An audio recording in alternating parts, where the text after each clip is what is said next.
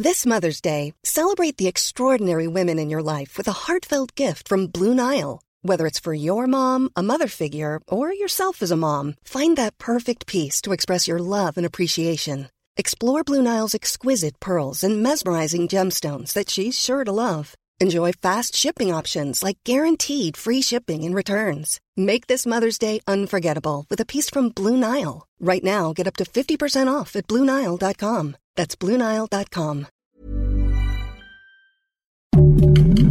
Heraldo Podcast, un lugar para tus oídos. Noticias del Heraldo de México.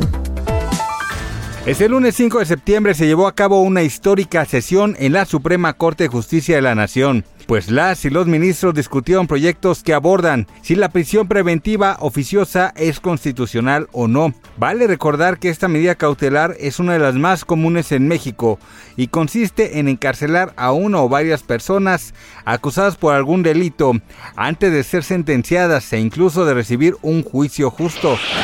La titular de la Secretaría de Gestión de Riesgos y Protección Civil de la Ciudad de México, Miriam Vilma Ursúa, informó que el próximo lunes 19 de septiembre de 2022 se llevará a cabo el simulacro de la Ciudad de México 2022 a las 12.19 del mediodía.